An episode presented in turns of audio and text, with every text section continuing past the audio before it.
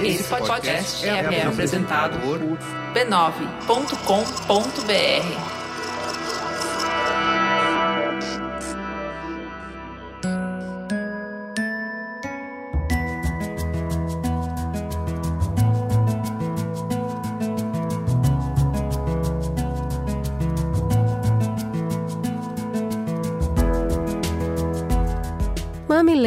e mamiletes, sejam bem-vindos ao Mamilos Férias de Verão.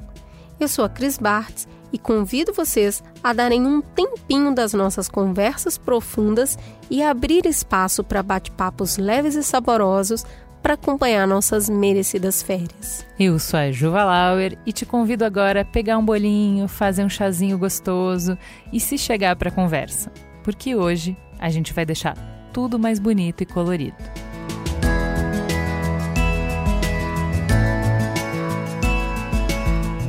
Bora falar dos nossos parceiros do Bradesco? Hoje o papo é sobre sustentabilidade. Bom assunto, né? O Bradesco sabe bem que as instituições financeiras têm um papel fundamental na promoção do desenvolvimento socioeconômico e no avanço do desenvolvimento sustentável. Sim, e a estratégia de sustentabilidade deles está bem alinhada com os Objetivos de Desenvolvimento Sustentáveis, os ODS, e os princípios para a responsabilidade bancária Ambos são determinados pela Organização das Nações Unidas. O foco é em iniciativas de negócios sustentáveis, diversidade e inclusão, mudanças climáticas, investimento social, relacionamento com o cliente e inovação para a sustentabilidade. Ó, vou dar um exemplo só para vocês entenderem. O Bradesco trabalha na neutralização de 100% de emissões de carbono das suas operações e faz uso exclusivo de energia renovável para abastecer suas instalações. Tá bom para você, Cris? Menina, meta arrojada esse trem de 100%, né? hein? E é um trabalho para ser feito no dia a dia, porque é uma mudança de cultura muito grande dentro da organização. O Bradesco sabe que a gestão de sustentabilidade ela é uma parte muito importante do sucesso nos negócios e daí eles trabalham para gerar ainda mais valor positivo, não só para eles, para a sociedade inteira porque é uma mudança de cultura numa empresa muito grande e isso causa um grande impacto.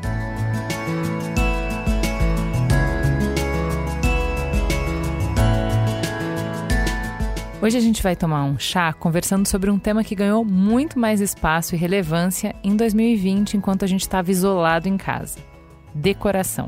E ninguém é mais indicada para essa conversa do que a arquiteta Stephanie Ribeiro, apresentadora do Decore-se no canal GNT. Bora então para a conversa?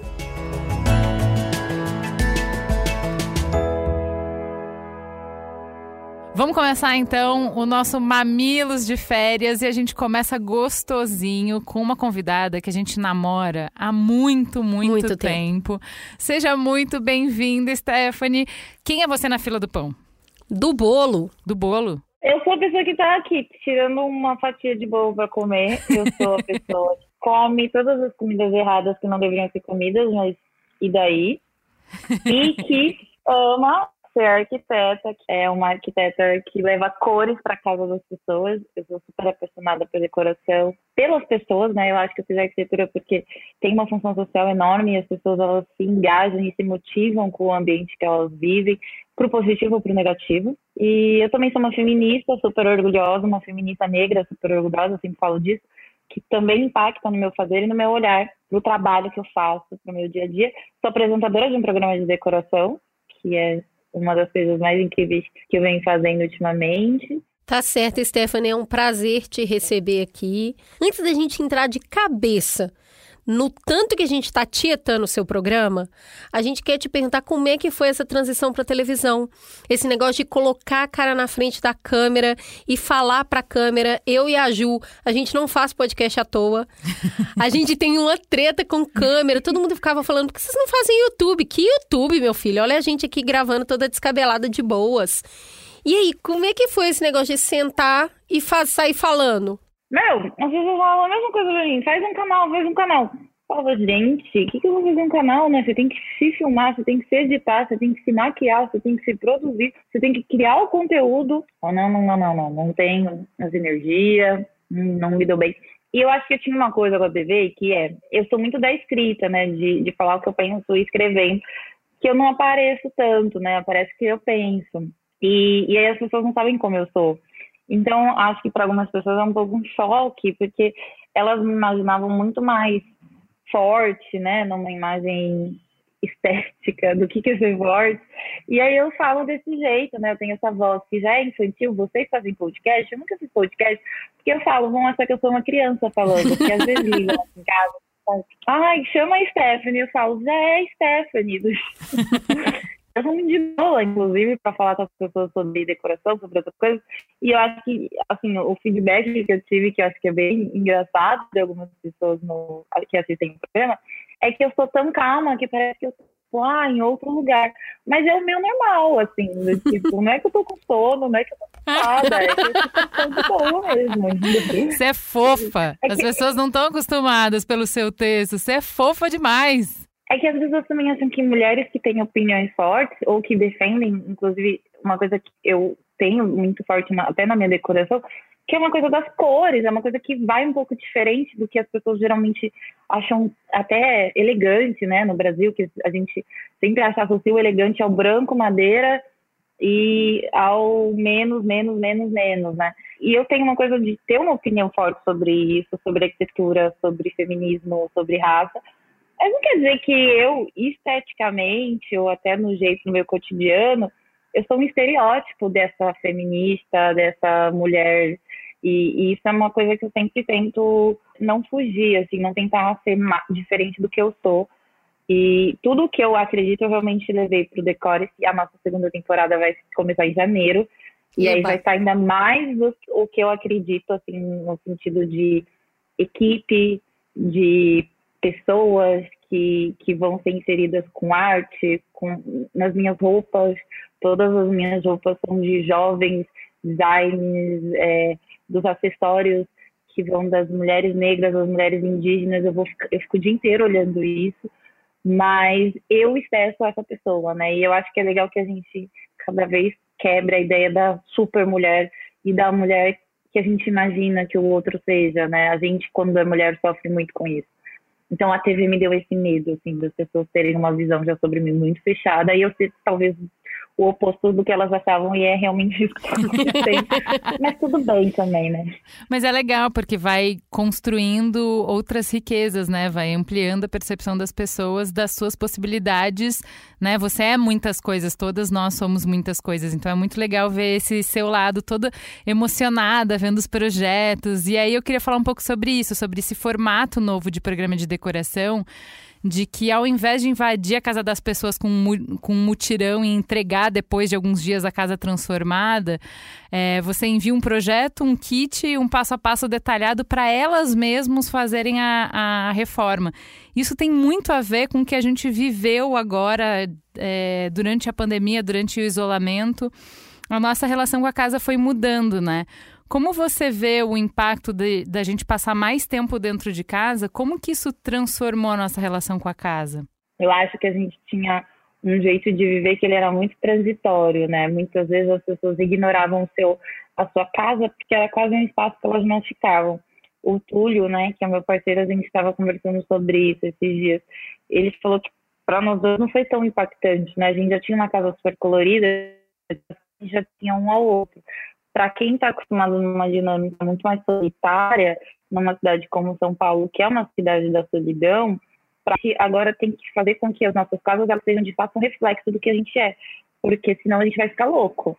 E eu já imaginava que algumas pessoas iam ficar muito mal na pandemia, porque eu sabia que algumas pessoas moravam mal. E morar mal não é só e apenas, né? Porque as pessoas têm uma visão de morar mal que é tipo, ah, os periféricos. Ah, quem mora nas áreas de favelas e de periferias mora mal. Não, tem inúmeras pessoas que moram mal nos bairros de classe média, média alta, porque inclusive alguns apartamentos, algumas, alguns edifícios, eles não foram pensados de uma, de uma perspectiva acolhedora, e sim numa perspectiva de vender mercado, vender casa, vender o sonho, né, da casa própria, e dane-se que você está em 50 metros quadrados, 40 metros quadrados, e hoje em dia tem uns de 70, 70 metros quadrados com três quartos. Eu não sei como que as pessoas vivem, né? Então é muito assustador que, no fundo, muitas pessoas vivem mal.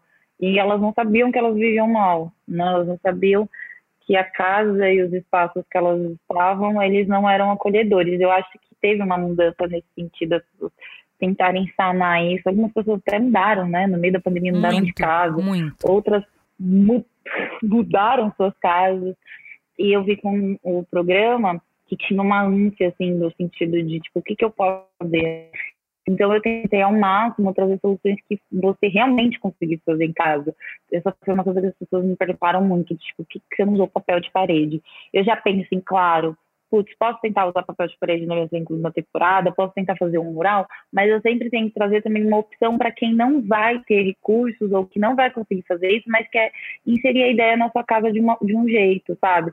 As pessoas não vão reformar um cômodo todo ao mesmo tempo, mas elas podem pegar ideias do tipo, olha, ah, a Esther, a gente fez cozinha agora, eu falei que, ah, que é muito legal você expor às vezes os seus objetos na cozinha do que ficar entulhando tudo em algum lugar que você acaba nem usando. Ah, então eu não vou reformar minha cozinha toda, mas eu posso fazer uma prateleira e eu posso organizar melhor as minhas panelas. Eu queria trazer essa, esse ponto para você, Stephanie. Você viu a casa de muitas pessoas que eram muito casa e tem esse desejo de transformar a casa em lar.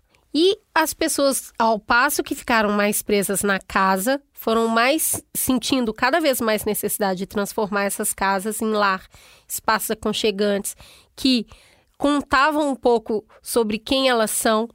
E a decoração é quase a roupa que a gente veste, né? Ela conta um pouco sobre quem a gente é, a decoração da casa. O que que transforma uma casa em lar? O que que as pessoas podem fazer para dar personalidade, estender a personalidade delas para o ambiente onde elas vivem? Nossa, eu acho que a dica principal é não se prender à ideia do que é certo ou errado. Porque às vezes você tem até antes mais, né? Agora muito mesmo revistas de decoração, programas, né, de TV que diziam isso é errado, tá? Se você fizer, você vai estar sendo brega. E eu sempre tento discutir com as pessoas o que, que é o brega, sabe? O que, que é o errado, o que, que realmente não faz sentido. Porque tem o que não faz sentido em termos ergonômicos, de disposição, porque aí você não vai conseguir ter uma boa circulação. Mas enquanto estética, enquanto identidade, praticamente tudo é possível, né? Não tem um não faça isso. E as pessoas, o que eu sinto é que elas têm muito medo de errar, e isso é para mim muito triste, porque não tem um errado. Ah, eu pintei a cor na parede e não ficou bom. Pinta de novo, sabe? Você não vai. É, não é um crime que você está cometendo, mas as pessoas elas lidam como se, se eu não escolher a cor certa, eu sou a pessoa que não tem um gosto estético bom. E eu mesma erro, às vezes. Ai, falo, pai, na minha casa tentei uma cor, depois eu tentei outra. É normal, sabe? Eu, eu sei que eu tenho uma formação para ter um olhar para isso. Mas não quer dizer que eu não posso errar, que eu não posso acertar. É, o, o, trabalho do arquiteto também é, até ignora que os programas de TV mesmo têm falhas e erros e acertos nesses 10, 5, 3 dias que a gente fica fazendo obra. Ah, é, mesmo num contexto em que eu não que eu estivesse indo, que eu estivesse presencialmente e que tivesse uma equipe profissional, iriam ter erros e acertos, né? É, eu lembro que teve um, um, um episódio que, em que eles pintaram um armário e aí uma o armário preto. Assim, é. A gente percebeu. uma mulher me mandou uma mensagem assim, gente, ah, mas a pintura não ficou tão boa assim, né? Não ficou tão profissional. Mas eles não profissionais. De que, que, que a gente faz o quê? Do, tipo... Mas eu gostei disso. Eu gostei muito disso. Na hora a gente comentou. É muito legal que, assim, às vezes fica um pouquinho torto. Às vezes, tipo, você vai pendurar a prateleira, não fica exatamente alinhado. A cabeceira da cama não ficou exatamente as, as placas que você pediu pro casal fazer. Não ficou exatamente. Mas é isso, é a sua casa. O valor que tem você fazer. E eu acho que isso dessa temporada foi um um, uma mudança dos programas que eu já tinha visto muito bem-vinda. A gente amou isso. Assistir duas pessoas que são como nós, conseguindo é, transformar o ambiente onde elas vivem numa coisa muito mais legal. elas mesmas trabalhando juntas, o casal trabalhando junto para construir o espaço, cara, é muito legal. Stephanie, se eu te falar que a gente chorou no episódio do casal, que é um casal mais velho que tá reformando tipo home office, que as netas brincam lá, porque o homem do casal, ele estava ele estava tão feliz. Ele abraçava o tapete, ele brincava com a persiana. Ele ele estava construindo e construindo tem isso, né? O prazer de construir é, é uma brincadeira de adulto, aquilo ali. O cara tava que nem pinto no lixo, assim. Ele tava muito feliz fazendo aquilo. E o casal do armário ficou muito feliz também, porque era um armário, né, que era todo, tipo, ele tinha um papel de parede estranho, e eles lixaram. eles tentaram... E a gente manda a tinta certa, né? Tem umas pessoas, ah, mas você não sabe qual é a tinta? Sim, eu sei qual é a tinta certa. Mas as pessoas nunca tentaram, e elas vão, é, elas vão experimentando, e elas vão se desafiando, e elas vão tentando. E no final, olhando todo, fica sempre muito legal, assim. E eu acho que é o que importa, sabe? O Elcio e a Rita, que são os dois, os primeiros que é esse voo maravilhoso, eu queria que eu voo também. É, e ele faz para as netinhas, eles estavam muito eles estavam muito emocionados porque a gente realmente pensou no home office para elas também, né? Porque a ideia não era só ter o home office deles. Ele, sabia, mesmo que elas não fiquem ali todos os dias, elas são parte muito importante da vida deles. Não podia simplesmente ignorar elas. E aí, depois de um tempo, eles me mandaram mensagem que elas foram, né, conhecer finalmente o home office delas, o espaço delas. E elas ficaram, falaram com de capa de revista que não tinham nem acreditado que eram eles que tinham feito. E, e aí, e, e aí ficou tão fofo, assim, eu fiquei muito feliz, porque eu acho que a ideia é realmente que as pessoas se apropriem da casa delas, no sentido de tipo, olha, a gente está aqui, eu vou te mandar um projeto, eu vou te mandar os materiais, eu vou te mandar uma seleção de coisas que você pode usar no seu espaço. É, mas é a sua casa, sabe? Então, você pintar essa parede, você colocar a sua luminária, você, tipo, eu te mandar um tapete e você entender por que, que são dois tapetes, como que eu vou fazer essa migagem, é muito divertido. E, assim, eu acho que as pessoas que assistem, elas precisam cada vez mais entender que a gente pode se apropriar das coisas das nossas vidas e enquanto profissionais a gente também tem que ter o nosso papel, sabe, enquanto arquiteto nesse atual conjuntura.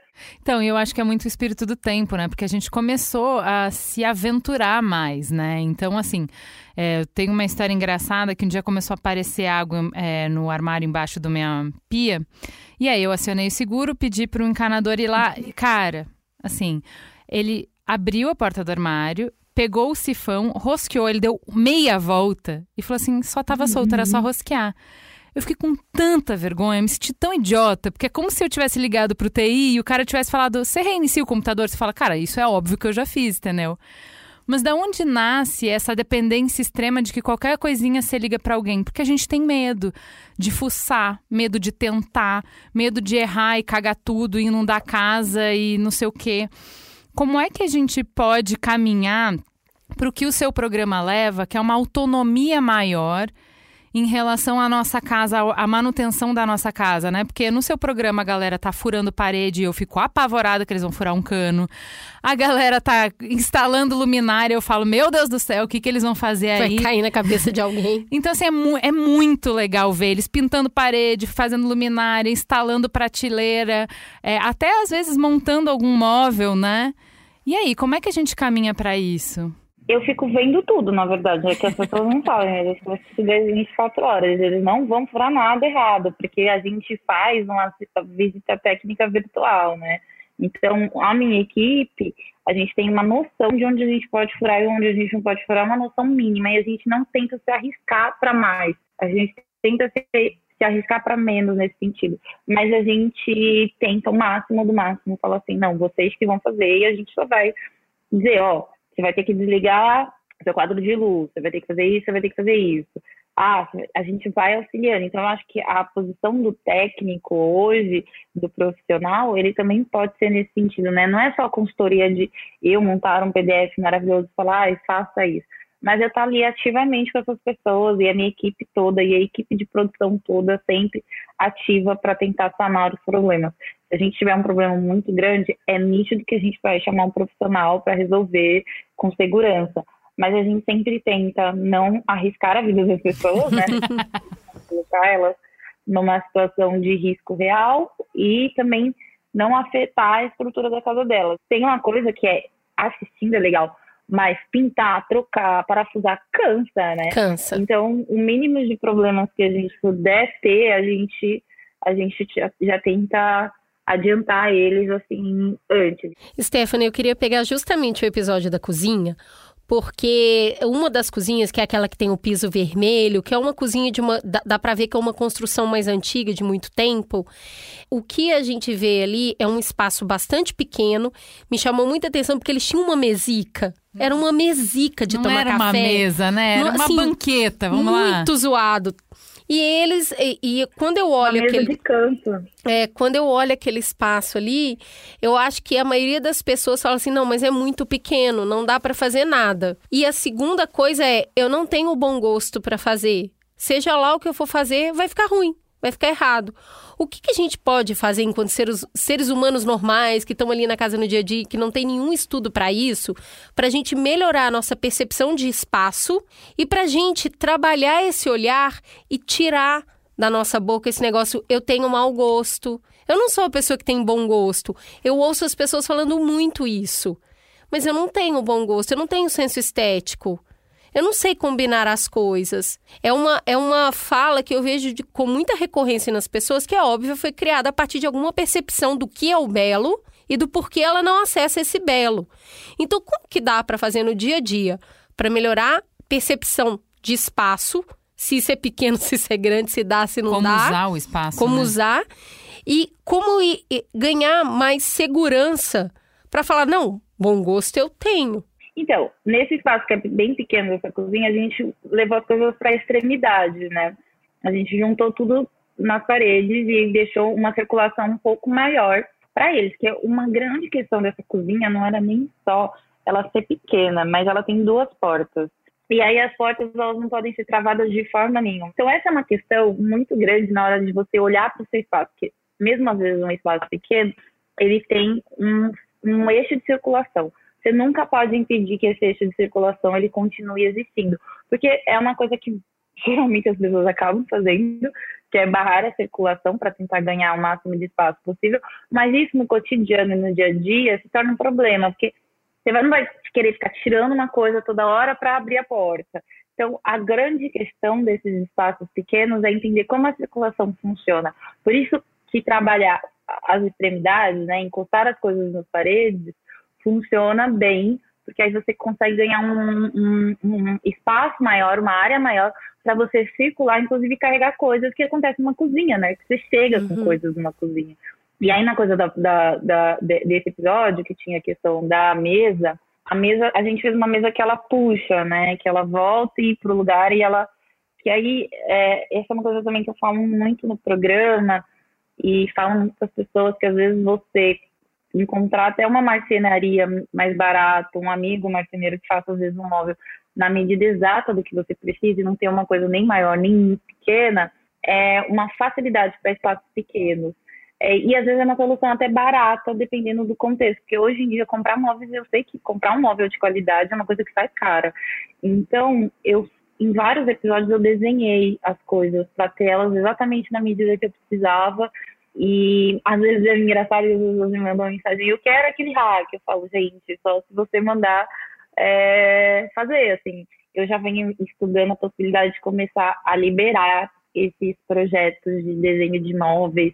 Essa mesinha a gente desenhou, essa mesinha com rodinhas, para as pessoas legal. começarem a ter, por exemplo, o projeto em casa e elas podem adaptando e, e fazendo seus próprios móveis. assim. Mas assim, sobre a questão do bom gosto, eu recebo essas mensagens, você acredita, Stephanie, você tem um bom gosto, você não sei o que, e eu fico um pouco assustada, sabe por quê? Porque na época da faculdade, eu escutava que eu tenho um gosto, du- tinha um gosto duvidoso, porque era muito colorida, eu sempre fui muito colorida, assim, e as pessoas associavam as cores ao duvidoso. Se a gente for parar para pensar a história do contexto do, do país que a gente está vivendo, da cultura que a gente está vivendo, a gente vem de uma cultura que tem muitas cores, e as cores são sempre associadas às culturas é, não brancas, né? A gente vem da, na América Latina, se você já viajou à América Latina, se já foi para outras cidades na América Latina, você vai ver muita presença das cores, né? Até esses dias eu estava assistindo, eu sou muito noveleira, eu estava assistindo novela mexicana, e aí era uma casa toda rosa, com umas coisas super gritantes e tal, e, e eu achei isso tão divertido, porque eu falo quanto foi importante para mim, enquanto arquiteta, ter ido para Cuba e ter visto a casa das pessoas, porque cada casa que eu olhava era uma cor diferente, né? Eu entrava, eu olhava pela janela e tinha uma sala verde. Eu olhava na outra janela e tinha uma sala rosa. E aí eu comecei a tentar entender quando que a gente perdeu o uso que a gente fazia das cores dentro das nossas casas. Cores e estampas, que... né, Stephanie? Tem muita coisa de estampa também. Total tem uma coisa que tem uma coisa que é barata, gente, é pintar uma parede, assim, na decoração. Então, mas é, eu queria te perguntar isso, porque assim, você usa muito essa carta na manga de transformar o ambiente colocando cor. Eu amo, eu tenho parede amarela em casa, eu tenho teto azul marinho. É, mas é, para quem sempre é, se escorou no branco, na parede branca, e só colocava pontos de cor é, em alguns detalhes da decoração, então eu vou usar uma almofada vermelha ou eu vou usar uma luminária uh, amarela, porque daí eu coloco cor em coisas que eu consigo trocar fácil. Como é que quem sempre teve medo de pintar a parede, como é que pode começar a se atrever? Fala para as pessoas como é que eu escolho uma paleta, por exemplo. Como é que eu escolho que cor pintar uma sala para mudar esse ambiente? Hoje, dependendo da marca de tinta que você vai usar, ela já te dá uma paleta pronta com opções que combinam. Mas, se você quer entrar no universo das cores, eu sempre falo que é um universo muito parecido com o universo da moda. Na moda, a gente às vezes tem umas tendências do tipo uma cor só, ou vermelho e rosa. Ah, vermelho e rosa, será que combina? Já enquanto moda, isso já é batido usar vermelho e rosa. Mas uma decoração pode ser uma coisa que fique super ousado e que você nunca tenha experimentado. Eu sempre falo para as pessoas, e até respondi uma pergunta anterior já nessa, que você, para você supostamente ter bom gosto, eu não acredito na ideia do bom gosto, mas eu acredito no seu gosto. Para você definir o que é o seu gosto pessoal, o que é o seu gosto estético, você precisa ter referências estéticas. Mas um erro que as pessoas acabam cometendo, muito grande, inclusive na decoração, é: ah, preciso ter referência estética de arquitetura, vou apenas consumir arquitetura. E não, você Legal. pode consumir tudo que tem a ver com estética, de moda a maquiagem, a cinema. Cinema, que eu amo. Esses dias eu estava falando das paletas de cinema, do tipo, tem vários sites que dão as paletas de filmes. Você pode pegar uma paleta de um filme que você gosta muito e experimentar na sua casa tudo é possível, sabe? Eu falo muito do círculo cromático que as pessoas usam na moda, que tem, ai, quando você vai ter aquela personal stylist, eles sempre te dão um círculo cromático. Esse você acha no Google e eles te ensinam o que, que são as cores complementares, o que, que são as cores opostas, é, como que as cores funcionam, as cores análogas, como você pode usar isso. Porque quando você começa a consumir essas coisas, independente do que seja, não é só referência de design de interiores ou de arquitetura de interiores, que seja referência de estética como um todo, inclusive arte, que é uma coisa que eu sempre gosto de compartilhar nas minhas redes, que eu sempre gosto de colocar nos projetos artistas, jovens, porque as pessoas elas já estão fazendo para você a experimentação das cores, elas você às vezes quer se colocar numa posição de inventar a roda, você não precisa já tem inúmeras combinações que já foram feitas, inclusive combinações de estampas que você falou, né? As pessoas têm medo de combinar a estampa. E aí, se você jogar combinação de estampa, talvez você vai achar um site, um blog de moda só sobre isso.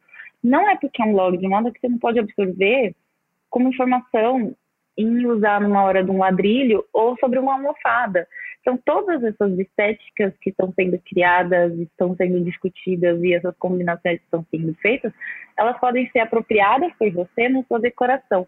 Eu acho que a questão é mudar um pouco esse, esse mood, mas infelizmente a gente vive num país em que ainda as pessoas acham que aula de artes em escola ai, aquela aula inútil, né, né, falam com isso, né, tipo, e para mim, por exemplo, foi super importante, eu tenho também um desafio que eu quero ter mais para frente de trazer uma dinâmica de como a gente pode incentivar cada vez mais que a juventude, inclusive, é, se aproprie dos cursos de design, de arquitetura, de arte, cursos que estão ligados a essa concepção da estética, para que cada vez mais a gente tenha um olhar estético diferente, para a gente parar de falar assim, isso é o certo, isso é o errado, isso é o bom gosto, que está sempre muito associada a uma dinâmica de uma elite, a uma dinâmica europeia, de uma dinâmica, de uma lógica europeia, de uma cultura europeia.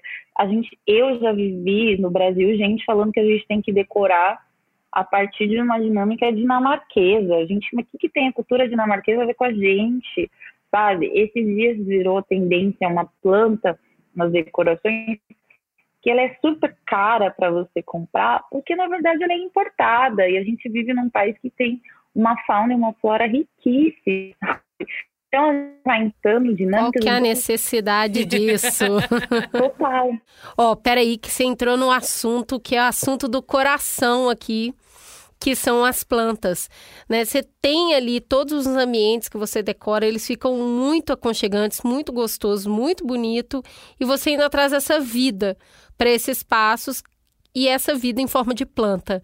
Esse conceito do urban jungle, ele tem crescido muito nos últimos anos, muita gente tem se interessado, muita gente está seguindo no Instagram e fica horrorizado com a quantidade maravilhosa de plantas que você tem na sua sala.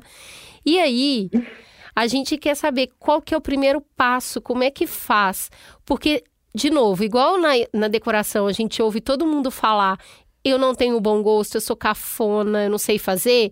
Com a planta, a gente ouve todo mundo falar: eu tenho o dedo podre. Se eu colocar a mão na planta, ela vai morrer. Eu não sei cuidar. Se eu, toda plantinha que eu pego, eu mato até cacto. Como é que faz para começar a colocar essa vida gostosa dentro de casa? A gente tem uma questão com iluminação, né? Geralmente as pessoas querem colocar as plantas, mas elas não conseguem pensar que as plantas precisam sobreviver. Basicamente, a planta precisa de luz e água mesmo as plantas que não são tão de luz, elas vão precisar um pouquinho de luz e de água. Então, você tem que entender o seu contexto, o que, que você tem, o que, que você planeja para o ambiente, o que você vai oferecer para essa vida que você vai colocar no seu espaço. Aqui na minha casa eu tenho uma janela muito grande, então na hora que eu bati o olho nessa janela, eu falei, gente, eu vou ter muitas plantas aqui, porque eu sei que vai, elas vão sobreviver.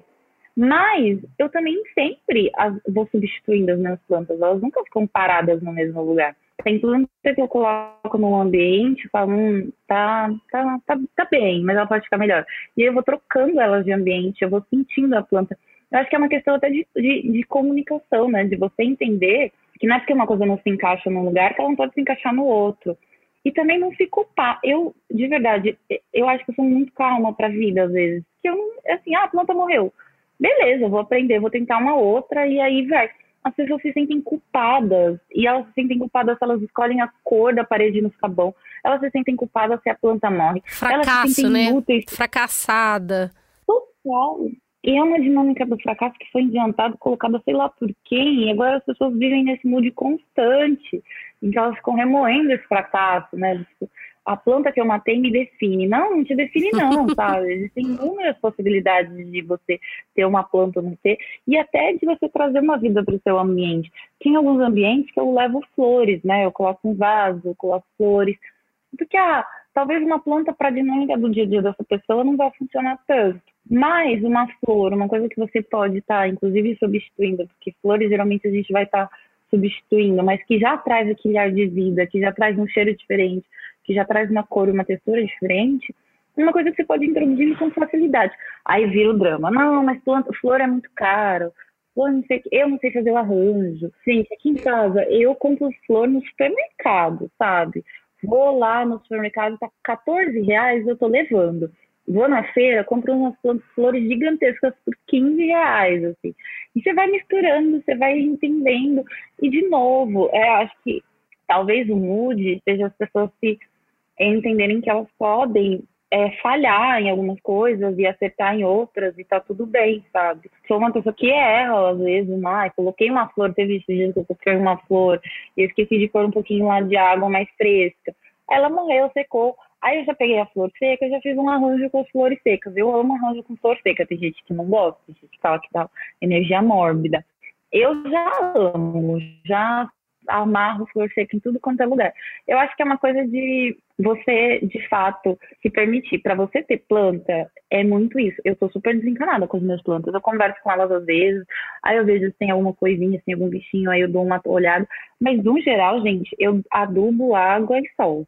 E elas vão vivendo, elas vão se comunicando. Na minha cabeça louca, eu acho que uma fala com a outra. Ah, eu também eu falo isso.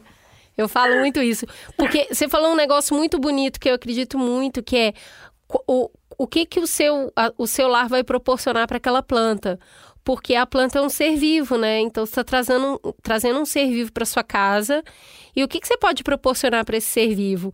E eu tenho convicção, tá? Que elas elas trocam entre elas, porque quando uma tá bem, a tendência é todas ficarem bem, uma vai contaminando a outra. Eu, eu, eu fiquei muito maravilhada de ter tempo esse ano para perceber que no outono elas invernam.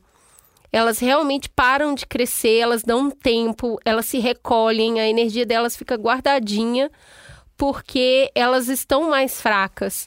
E aí, quando elas começam a primavera, é uma loucura corre podar, corre trocar de vaso, porque elas saem disparado crescendo. E eu acho que. Peraí, deixa eu interromper. Como, como faz isso? Porque eu cheguei no ponto um. O ponto um é: você quer aprender? Você tem que se jogar, você tem que ir atrás e tem que fazer. Você não vai aprender se você não fizer. Tá bom, comprei as plantas. A orquídea, minha filha, eu, eu olho para a raiz dela. A, a, raiz dela, ela me dá asfixia a raiz dela naquele pote. Então, tem que tirar ela daquele pote e botar em outro, né? Quando é que eu sei que é, qual é a hora de mudar de vaso? Quando, o que, que é adubar? Como é que aduba? Como que faz isso? Porque assim, até agora eu tô no passo um. Eu comprei a planta e eu coloco água na planta. Elas não morreram até agora, mas eu sinto que tem algum outro passo que eu tenho que fazer. Mas você sabe que tem umas plantas, eu acho que começa pelo tipo de planta. Tem planta que sobrevive a qualquer coisa. Essa é uma dica que eu dou. Tipo, ai, não sei, ai, não vou sobreviver, tá? Tipo, gente, tem duas plantas que sobrevivem a qualquer coisa. Ráfia e jiboia. Tipo, a qualquer casa, qualquer tipo de situação, elas sobrevivem. Então vai também um pouco de você entender também o seu, a sua dinâmica. Vai virar a, a louca das plantas, que é comprei uma orquídea. Vou entrar no Google, como viver com orquídea e tal. Meu avô, por parte de pai, ele era orquidário, então ele tinha as orquídeas dele todas lindas, maravilhosas, amarradas a outras plantas, fazendo flores e tal. Eu Stephanie falei, ah, maravilhoso, mas eu não sou muito uma pessoa que vou ali no meu dia a dia insano conseguir dar a atenção que eu preciso. Tipo, a minha avó teve uma época que ela tinha bonsai, tem coisa mais que você tem que dar atenção diário do que um bonsai? Eu falo, amiga, não é muito para mim. E aí eu sempre dou umas dicas do que, que eu entendo é que a galera, ela tá numa dinâmica, às vezes, corrida de trabalho, mas ela quer ter a planta. Fala, então, cara, vai para as plantas que sobrevivem. Ai, mas eu não sei. Não, tem não sei. Tem uma coisa que eu sempre falo que a gente tem que ter um olhar atento. Essas plantas que eu sei, jiboia, rafa, que às vezes nem são plantas brasileiras, mas que ficaram muito bem no clima e, e se dão muito bem aqui no Brasil, elas aparecem muito no nosso cotidiano e a gente não repara, porque a gente vai muito em consultório médico, por exemplo. E quando você vai no consultório médico, repara que sempre tem alguns tipos de plantas que se repetem, que são as plantas que sobrevivem a qualquer coisa, inclusive ar-condicionado. E, só... e é, é uma verdade, eu já dei essa dica, eu falei, gente, não sabe, começa a olhar atento e você vai reparar que são os mesmos tipos de planta. Por quê? Porque elas sobrevivem. Elas sobrevivem a mesmo vaso que está pequeno, né? Eu entendo que a gente tem que fazer a troca de vaso, mas elas sobrevivem até, ah, esqueci de botar água. Elas sobrevivem. Então começa. Agora, se você conseguiu matar uma dessas, muda. A jiboia, para mim, ela é uma coringa. Eu amo jiboia, que ela tem tanta possibilidade de vaso quanto a pendente. Gente, se você conseguir matar uma jiboia, você é forte, porque eu já tive 300 jiboias, já esqueci, eu já esqueci de pôr água. Eu nunca começo com plantas que são mais complicadas de se cuidar, sabe? Eu acho que sempre dou dicas para as pessoas e às vezes coloco nos projetos umas plantas que são muito mais fáceis de você lidar no cotidiano até no processo de cortar e podar, é uma coisa mais instintiva do que algumas outras que você realmente olha e fala, nossa, o que, que eu vou fazer? E a única coisa que eu acho que é realmente complicada são as tendências, né? Porque aí rola uma moda das plantas também? Esses dias eu fui comprar planta no lugar que eu sempre vou e ela me, falou, me ofereceu uma plantinha do tipo, ah, aqui tá na moda, tá todo mundo levando. Eu olhei para aquela planta, eu não conhecia. Eu falei, cara, eu não vou poder cuidar dela, eu vou ter que, tipo, se eu vou levar para casa, eu vou ter que fazer realmente uma busca, vou ter que tentar entender o que, que, que essa planta precisa. Vou me desafiar nesse sentido agora? Ah, não, talvez outro dia. Mas também não entender as modas como uma coisa que eu sou obrigada a ter. Tem coisa que não vai funcionar para você. Então, eu coloco sempre dentro dessa perspectiva, do tipo, funciona para você? Não funciona? E eu vou tentando entender e adaptar. Mas essa é, para mim, a grande questão da juventude Urban Jungle, que elas já querem, todo mundo já quer a foto exatamente como está no Pinterest, não é? Que as plantas estão todas caindo, e aí tem um, um, um, jardim gigante, aí tem só uma poltrona no meio das plantas, você linda e maravilhosa, e o resto é E eu sempre falo, cara, às vezes você vai ter uma Urban Jungle de uma outra forma, ou às vezes você vai se adaptando. Tem, uma tem formas de trazer o verde para sua casa que não precisa não precisa ser aquilo do Pinterest ou do Instagram. Eu sou uma arquiteta que tem um pouco de fobia de principalmente de Instagram. Pinterest eu ainda gosto de ver as referências e tal para ver referência, mas eu tenho um pouco de fobia do que essas redes criam na dinâmica das pessoas. Assim. É, eu acho que para encerrar, é, de tudo que a gente conversou aqui, fica muito para mim que o prazer, tanto na decoração quanto o ter plantas, o prazer é o processo. Né? Eu acho que a gente tem, até por conta dessa sociedade da produtividade, do ter que fazer logo, do hipereficiente, a gente está sempre buscando o fim. Só, só, só ficou bom porque chegou no fim. Mas, na verdade, a decoração, o cuidar da casa, o ter as plantinhas, ele é um processo. Né? E ele exige um olhar cuidadoso, generoso para casa, para planta, para você mesmo, para saber o que você gosta.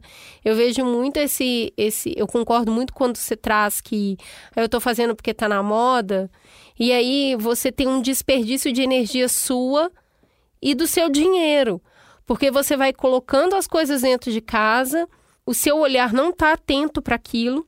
Então eu vejo muitas pessoas não querem ter uma planta, elas já querem começar com uma floresta. Então assim, eu acho que se você tiver uma gostar de cuidar daquela uma, aí dá para ter outra. Porque a planta, ela exige carinho cuidado como qualquer outro ser vivo.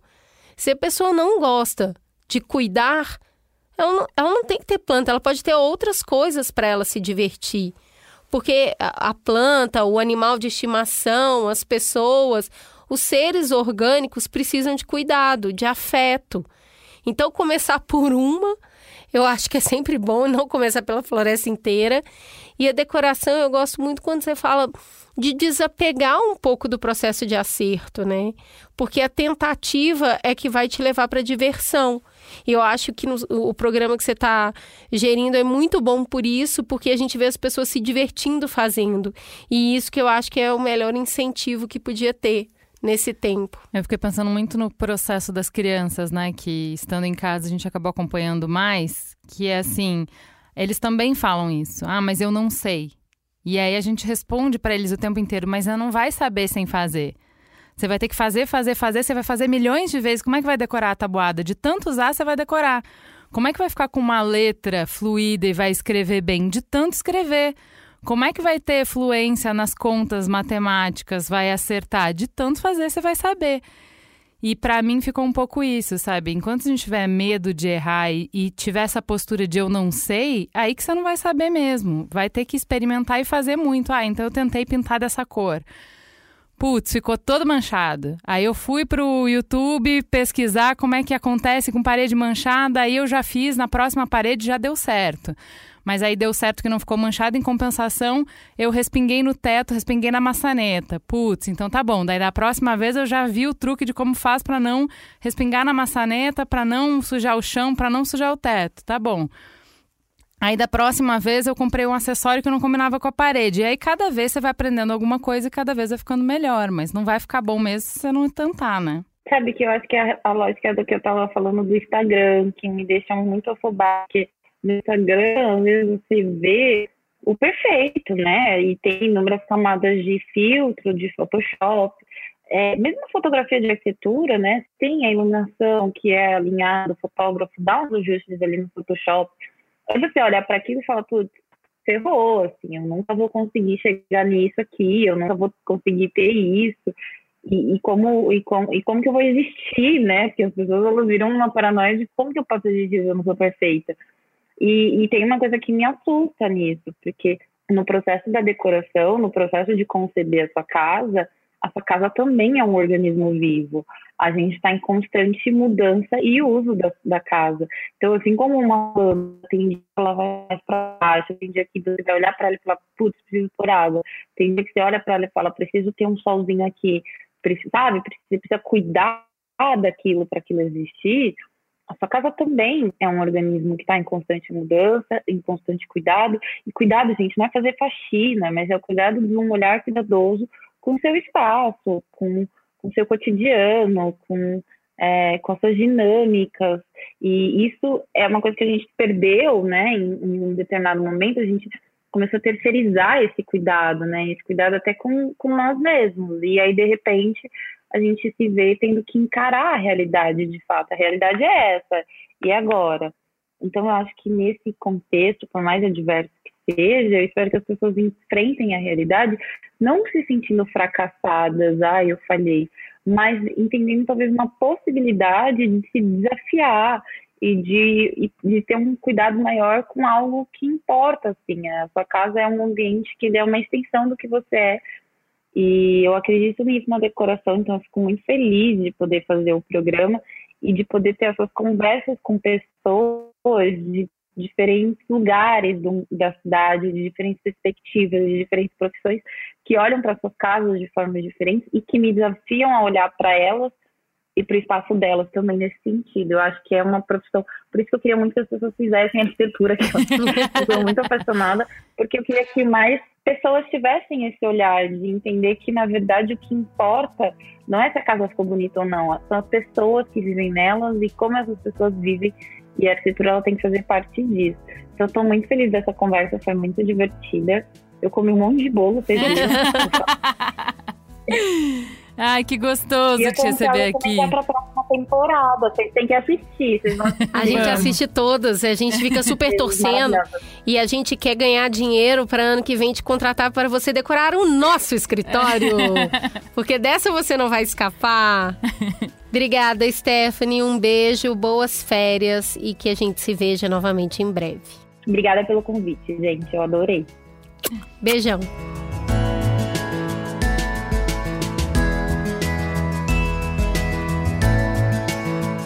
O Mamilos é uma produção B9.